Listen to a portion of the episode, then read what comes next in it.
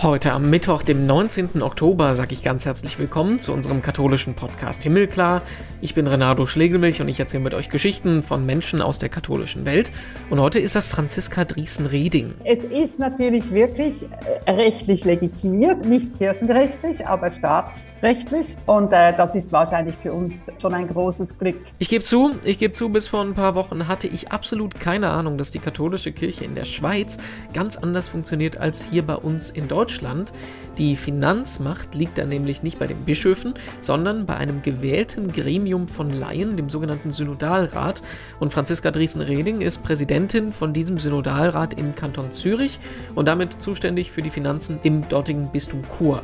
Aber was steckt da dahinter? Warum gibt es das überhaupt? Widerspricht das nicht der Idee der katholischen Hierarchie, dass alle Macht vom Bischof ausgeht? Was sagt der Vatikan dazu? Und was denkt sie, die mit diesem System aufgewachsen ist, eigentlich über die Reformideen vom synodalen Weg? Fragen über Fragen, sehr spannendes Gespräch, können wir gleich darüber reden. Vorher gucken wir noch in die Schlagzeilen. Was hat sich getan in der katholischen Welt? Und da gab es am Sonntag Überraschendes von Papst Franziskus.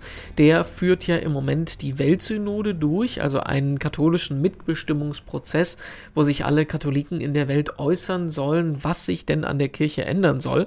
Und da gibt es so viel zu tun und zu reden, dass der Papst diesen Prozess jetzt um ein Jahr verlängert hat, also bis Herbst 2024 und auch die Mitbestimmung der Laien hier nochmal ganz besonders betont hat.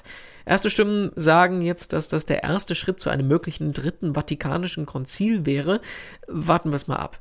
Dann gab es am Freitag in Köln großes Aufsehen, weil erstmals an der DITIB Zentralmoschee in Ehrenfeld der Muizin öffentlich gerufen hat. Zwar nur auf 60 Dezibel, also normaler Gesprächslautstärke, trotzdem hat der Schritt aber große Aufmerksamkeit bekommen.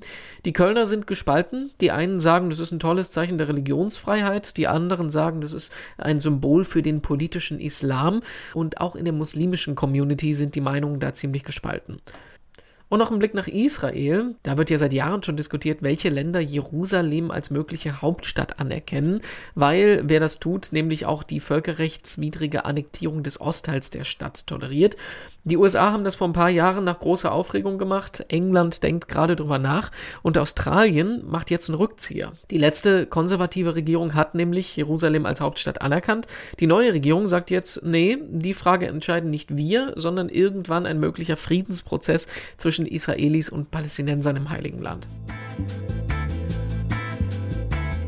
Und ich freue mich sehr, dass wir uns in Zürich unterhalten können mit Franziska Driesen-Reding, Vorsitzende des Synodalrates vom Bistum Zürich. Ich grüße Sie. Schönen guten Tag. Ja, guten Tag. Jetzt müssen wir aber schon korrigieren, weil es ist die Kantonalkirche Zürich. Ja. Unser Bistum ist das Bistum Chur. Da sehen Sie schon mal der Grund, warum wir miteinander reden. Denn genau. es, es ist sehr, sehr spannend, wie die katholische Kirche in der Schweiz funktioniert, weil die anders funktioniert als in anderen Ländern und explizit auch anders als in Deutschland, weil halt eben vieles nicht über die Bistümer, sondern über die Kantone funktioniert und bei ihnen auch vieles funktioniert, wo wir uns die Frage stellen, warum geht das überhaupt? Klammer auf, warum spielt der Vatikan damit? Und wir wollen wollen uns jetzt mal so 20, 30 Minuten Zeit äh, nehmen, das alles ein bisschen zu erklären.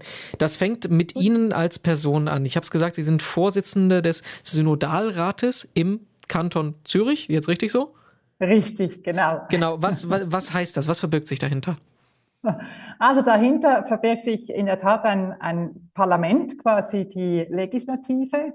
Jede Kirchgemeinde in unserem Kanton Zürich hat Anrecht auf einen Sitz außer es wären dann mehr dann 6000 Katholiken pro Gemeinde, dann gibt es noch weitere Sitze. Das heißt, wir haben ein Rathaus, wir tagen im Rathaus der Stadt Zürich mit 100 Synodalen und diese Synode wählt dann auch die Exekutive.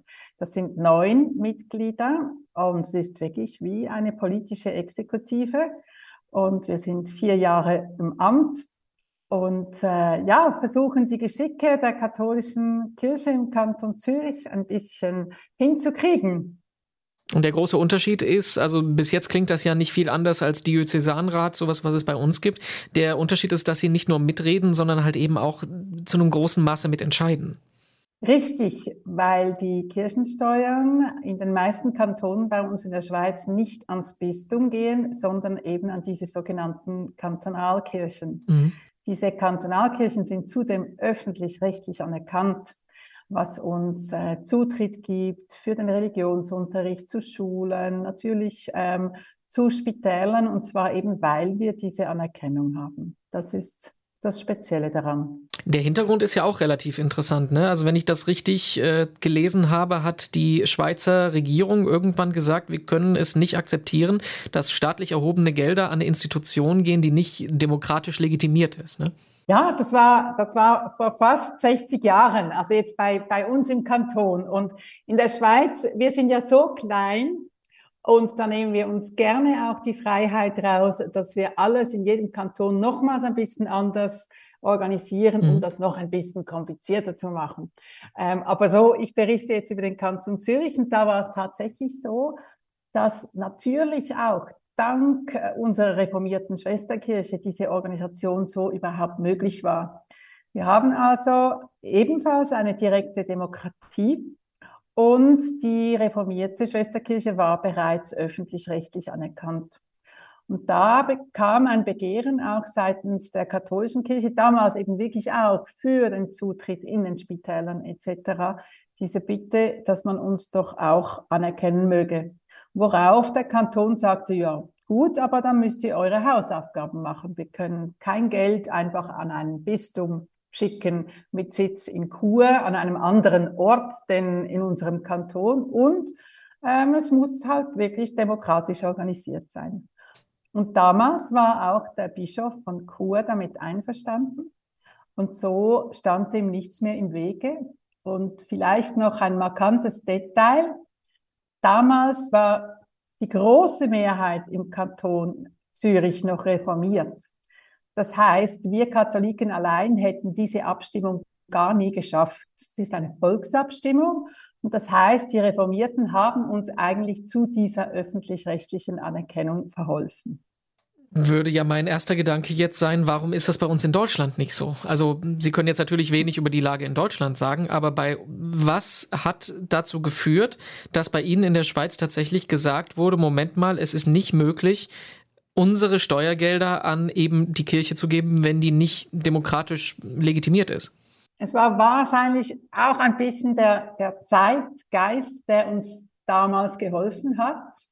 Und jetzt kommen natürlich diese Diskussionen schon auch wieder, oder wie weit geht das? Wir sind noch immer, also wir sind zwar demokratisch organisiert, aber der Klerus, ja, kennt noch immer keine Ordination von Frauen. Und es könnte schon sein, dass das irgendwann mal wieder zur Diskussion geführt wird, wo dann halt einfach gefragt wird, ja, auf der einen Seite habt ihr zwar das und ihr dürft als Exekutive das ganze Geld verwalten, aber die Frauenrechte werden trotzdem missachtet und wir haben eine Verfassung in der Schweiz. Also das kann, kann schon sein, dass, ähm, dass das wieder Thema wird. Und ich bin mir nicht sicher, ob wir mit dem heutigen Geist, der in der Kirche herrscht, überhaupt noch die Möglichkeit hätten, eine solche Anerkennung zu bekommen. Also da, da weiß ich es wirklich nicht. Wie sieht das denn so wirklich ähm, aus, wenn es an die Entscheidungsprozesse äh, geht? Geht dann der Bischof von Chur bei Ihnen, ähm, holt er sich dann bei Ihnen Termine und sagt, ich brauche Geld für ähm, neues Kinderkrankenhaus? Oder wie sieht denn, weil das ist ja so das Klischee, was man da so gerne sagt. Sieht das tatsächlich so aus? Ja, aber es reicht nicht, wenn er vorbeikommt. Ähm, und ein Kinderkrankenhaus wäre jetzt bei uns in der Schweiz nicht gerade so ähm, das naheliegendste. Aber ich bringe jetzt ein Beispiel, das, das war vor Jahren da ging es um das Domschatzmuseum im Bistum. Mhm. Also das war mit Sitz in Chur.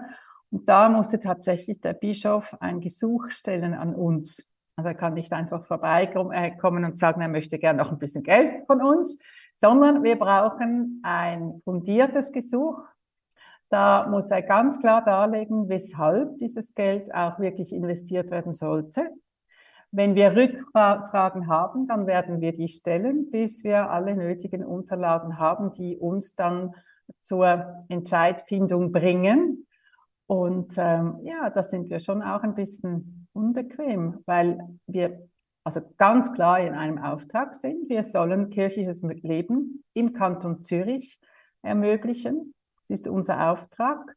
Und wenn da etwas kommt vom Bischof, wo nicht klar belegt wird, dass dies zum kirchlichen Leben beiträgt, dürfen wir auch gerne mal ablehnen. Was heißt das fürs Miteinander von den Laien und den Klerikern bei Ihnen, weil es ja eben nicht diese typische eingeübte katholische Struktur von oben nach unten ist? Also hat das auch was vom, am, am Respekt, am Umgang miteinander verändert? Ich kann das wie nicht so klar sehen, weil ich kenne es nicht anders. Mhm. Seit, seit ich in der katholischen Kirche engagiert Klar. bin, ähm, hatte, ich, hatte ich das überhaupt nicht anders. Und ich sehe dort ein bisschen Probleme, wo wir Priester haben aus anderen Ländern, die, sie, die dieses System nicht kennen. Die müssen sich wie, wie zuerst zurechtfinden, dass sie für alles, was sie brauchen, auch für ihre pastorale Arbeit, also es geht ja dann runter bis in die Pfarrei, müssen die alles begründen. Die müssen uns erklären, weshalb sie das Geld wollen. Die können nicht einfach eine Quittung bringen und dann wird es bezahlt. Es wird alles begründet. Und das heißt, da ist natürlich das Verständnis nicht immer da. Aber äh, wenn man dann mal so weit ist, dass die merken, dass wir nichts Böses wollen, sondern, und Sie haben vorhin so schön gesagt, die Laien und die Kleriker. Und ja, man kann uns schon als Laien bezeichnen, aber wir sind eigentlich Fachleute einfach nicht mhm. aus dem Klerus, sondern wir bringen einen anderen Rucksack mit. Und da, denke ich, können wir es vergleichen ein bisschen mit den Talenten. Ähm, ich wäre jetzt nicht talentiert, als Seelsorgerin zu arbeiten, aber ich habe Freude an Excel-Tabellen. Ich äh, bin gerne im Parlamentsdienst. Das, das ist es so. Wir sollen unsere, äh, unsere, ja, unsere Talente einbringen. Und somit bauen wir alle an eine Kirche. Darum einfach noch so der kurze Exkurs mhm. zum Begriff Laien. Jetzt sitzen Sie im Bistum Chur. Sie haben es auch gerade schon angesagt, damals, als das System eingeführt wurde, hat äh, der Bischof das abgesegnet. Jetzt ist das Bistum Chur ja auch sehr interessant für uns außerhalb von der Schweiz, weil ähm, bei Ihnen sehr viele interessante äh, Konflikte sich immer abspielen. Also Sie haben einen neuen Bischof, den äh, Joseph Bonmer, der äh, relativ offen sich gibt. Aber wenn wir dran denken, der, sein Vorgänger Vitus Wonder oder Wolfgang Haas, der vorher da gewesen sind, das sind ja Menschen gewesen, die sehr dafür bekannt sind, dass sie eine sehr ähm, kompromisslose, konservative Linie vertreten haben, auch im Kontext der restlichen Weltkirche. Ich würde doch mal vermuten, dass das da auch noch mal zu besonderen Konflikten mit Ihnen als ähm, Synodalrat geführt hat, wenn man da eben Leute vor sich hat, die ihre Meinung dann ja noch mal ein bisschen ähm, strammer in die konservative Richtung vertreten. Mhm. Was soll ich jetzt sagen mit dem, mit dem Blick, Blick zurück? Wir waren natürlich extrem stark. Als, als großer Kanton mit recht anständigen finanziellen Ressourcen. Und vor 30 Jahren, wie so der erste Konflikt mit diesem damaligen Bischof Haas kam, haben die Zürcher Katholiken entschieden, dass kein Rappen mehr, kein Cent mehr an die Bistumskasse geht. Also es geht auch immer ein kleiner Beitrag an die Bistumskasse direkt für Dinge, die auf Bistumsebene finanziert und geregelt werden. Und da haben die Zürcher einfach gesagt, so, ihr Lieben, von uns kriegt ihr keinen Rappen mehr. Und unterdessen hat sich das beruhigt. Ähm, mit diesen Be Beiträgen wird zum Beispiel die Theologische Hochschule finanziert, die ja ganz toll ist und wir sind stolz auf die Hochschule und äh, deren Rektoren also das, das ist schon was Schönes und das, da bezahlen wir auch gerne mit. Ähm, immer wieder auch werden natürlich Stimmen laut, wenn es den Leuten nicht passt, dass man diesen Bistumsbeitrag wieder zurückhalten solle. Jetzt momentan sehen wir da keinen Grund dafür, aber ähm, ich denke, es gibt diese Möglichkeit nach wie vor. Besser ist natürlich, wenn man einvernehmlich unterwegs ist. Ganz klar. Also wenn wir, wenn wir das schaffen, ist das das Allerbeste. Und ähm, dieser Konflikt, das war nicht eigentlich nur ein Konflikt der Zürcher Katholiken mit dem Bischof, sondern wirklich mit dem Bischof und seinem ganzen Kirchenvolk im Bistum. Er hat das einfach nicht verstanden, dass es da ganz viele andere Menschen gibt. Und sein Wunsch natürlich, nur noch ganz wenige Katholiken, dafür Rechtgläubige oder sagen wir Rechtsgläubige zu mhm. haben, dem, äh, dem konnten wir zum Glück nicht entsprechen. Wir sind immer noch ein Kirchenvolk, das sehr stark unterwegs ist. Ich denke mir die ganze Zeit, äh, wenn ich an das denke, was mir beigebracht bekommen wurde und auch das, was an Statement aus, aus dem Vatikan ja immer kommen, dass das ja eigentlich ähm, der Grundidee vom Katholischsein nach vatikanischer Auffassung ja widerspricht, weil der Vatikan sagt ja immer wieder, die Macht im Bistum muss vom Bischof ausgehen. Und wir hatten im vergangenen Jahr zum Beispiel ja auch ähm, Schreiben an Deutschland, das im Kontext synodaler Weg, da kommen wir gleich noch drauf, das im Kontext synodaler Weg gesagt hat, ihr dürft keine Strukturen schaffen, die dazu führen, dass das Gemeindeleben nicht vom Priester, das Bistum nicht vom Bischof geleitet wird, sondern halt eben ihr Laien in Verantwortungspositionen holt. Das ist doch genau das, was sie machen. Also warum steht da bei Ihnen nicht der Vatikan alle zwei Wochen vor der Tür und sagt, nee, nee, nee, so geht das nicht? Ja, vielleicht weil die Alpen zu hoch sind dazwischen. Ja, wenn ich das wüsste, ja nein, es, es ist natürlich wirklich äh, rechtlich legitimiert, was wir, was wir da haben, nicht kirchenrechtlich, aber staatsrechtlich. Und äh, das ist wahrscheinlich für uns schon, schon ein großes Glück. Wenn ich, wenn ich schaue, wie viel, und das kennen Sie ja in Deutschland auch, wie viele Priester unterdessen ein riesiges Einzugsgebiet haben, weil es einfach immer weniger Priester gibt immer weniger Leute, die diesen Beruf ausüben wollen oder die diese Berufung spüren. Und die Last, dann ist es doch einfach wichtig, dass diese Last auf mehreren Schultern getragen werden kann. Die schaffen das sonst gar nicht mehr. Und meine Meinung ist ganz klar, mit der Priesterweihe ist einer nicht per se ein perfekter, eine perfekte Führungspersönlichkeit. Dann kann man ja gewisse Sachen eben, zum Beispiel die Personalführung, wo dann vielleicht der eine oder andere ganz gut ist, aber ein weiterer dann eben nicht, dass man das dann einer anderen Person zuschreiben kann. Ich denke, das ist so wichtig heute, dass, dass wir, also jetzt auch, auch im Thema Missbrauch, ich schneide jetzt da was Neues an, aber im Thema Missbrauch, dass diese Macht, die Sie vorhin auch angesprochen haben, einfach nicht mehr nur bei einer Person zentriert ist, nämlich beim Bischof. Ich will nicht sagen, dass ein Bischof ähm, in der Schweiz weniger ähm, vertuschen kann als einer in, äh, in Deutschland. Wenn das jemand will und das Gefühl hat, das ist der Weg, da können wir auch nichts machen. Aber dass dieses Gefühl, man wäre da ganz allein und mit der Weihe so weit, dass man alles im Griff hätte, das ist tatsächlich in der Schweiz nicht so, weil es immer noch ein Pendant gibt, wo man sich rechtfertigen muss, ein Pendant gibt, wo man Argumente suchen muss, weshalb man eine Person anstellen will oder weshalb man jetzt diese Ausgabe tätigen will. Und das denke ich, das ähm, widerspricht vielleicht dem Gedankengut vieler im Vatikan, aber meines Erachtens definitiv nicht der Idee des Evangeliums. Ich glaube, damit sprechen Sie auch vielen ähm, Leuten hier aus der Seele und das wäre auch vieles, was sich äh, viele katholische Menschen in Deutschland wünschen würden. Aber nochmal nachgehakt, bekommen Sie denn Kommentare aus dem Vatikan? Stehen, stehen Sie da im Kontakt? Sagt da irgendjemand, ja, wir müssen das jetzt akzeptieren, aber eigentlich so ganz recht ist es uns nicht? Also wie sieht da der, das Miteinander aus? Was wir hören, ist in der Regel nicht direkt. Direkt ist man diplomatisch. Mhm. Wir haben schon unsere Kontakte man, äh, man kennt sich, aber natürlich nicht auf der obersten Chefetage. Man, man kennt sich, man weiß voneinander und respektiert sich. Und man hört dann gerne mal zwischendurch hintenrum, ach, ach, die Schweizer, ach, die Schweizer mit ihrem dualen System, ach, das ist ja a pain. Und ja, ähm, ich sehe es ich sehe es ganz anders. Ich denke, das ist der einzig richtige Weg. Aber ähm, ja, da dürfen die Meinungen auch verschieden sein. Was wir natürlich noch haben jetzt aus der Schweiz, wir haben die Schweizer Garde, Schweizer mhm. Gardisten, mhm. die rekrutieren natürlich auch hier in der Schweiz und oft auch in unseren Gebäuden in Zürich.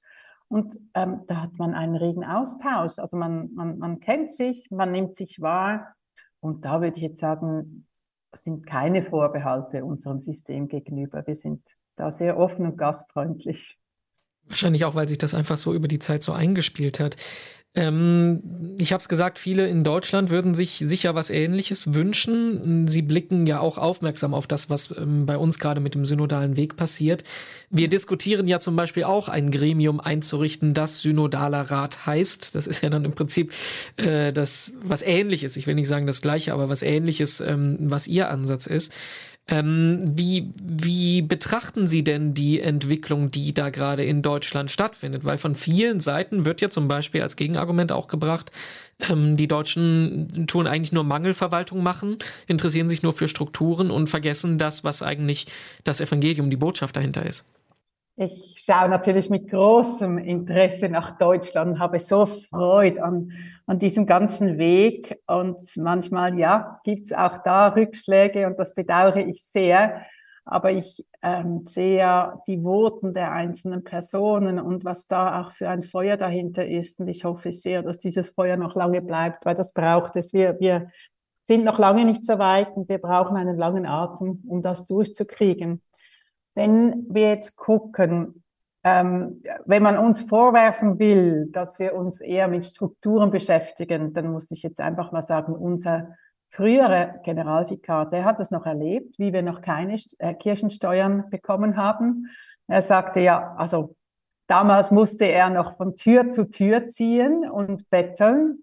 Und jetzt hätte er die Zeit, wirklich Seelsorge zu betreiben und äh, müsse sich nicht mehr, müsse sich nicht mehr beschäftigen mit, mit der Geldsuche. Ich denke, da sind wir auf jeden Fall auf einem besseren Weg und ach, das sehen wir in jedem Unternehmen. Gucken wir ein bisschen nach links und nach rechts, jetzt weg von der Kirche.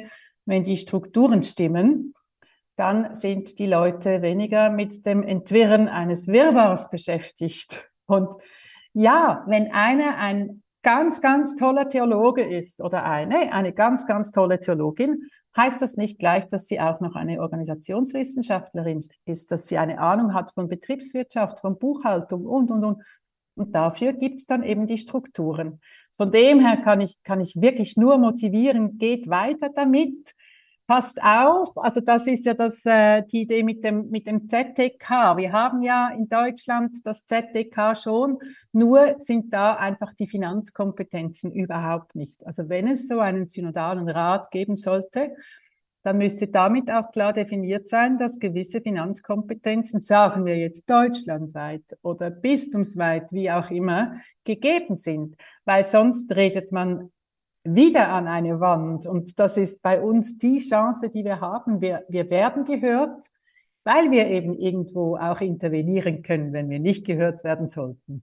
Ist das so die Botschaft, die Sie uns mitgeben? Denkt dran, dass es im Endeffekt doch ums Geld geht? Mal so ganz simpel ausgedrückt. Ähm, denkt daran, dass ihr nicht einfach ein Gremium seid, das gehört werden kann oder nicht, je nach Belieben, oder? So, ja, wir haben das jetzt äh, dankend zur Kenntnis genommen, das sind interessante Voten und ja, wenn es dann gut kommt, dann bringen wir das nach Rom und wenn es dann noch besser kommt, dann geben wir uns Mühe.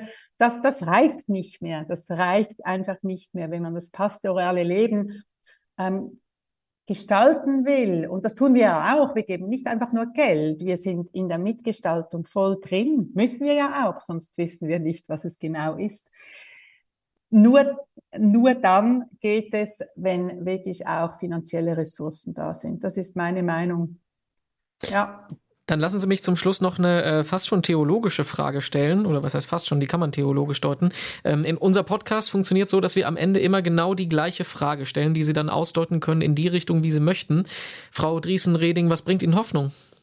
Mir bringt Hoffnung, dass wir alle zum Volk Gottes gehören und an dieser Kirche bauen. Und zwar mit sehr viel Kraft, mit sehr viel Freude und ganz vielen tollen Menschen, die einem umgeben und auf dem Weg sind miteinander. Ja, das war unser Interview mit Franziska Driesen-Reding. Ganz herzlichen Dank dafür. Mehr dazu zum Lesen gibt es auf domradio.de und auf katholisch.de. Und in unserem Podcast-Feed gibt es 170 weitere Gespräche zum Anhören. Die nächste dann in der kommenden Woche. Bis dahin sage ich danke fürs Zuhören. Ich bin Renato Schlegelmilch, sagt Tschüss und wünsche eine gute Woche.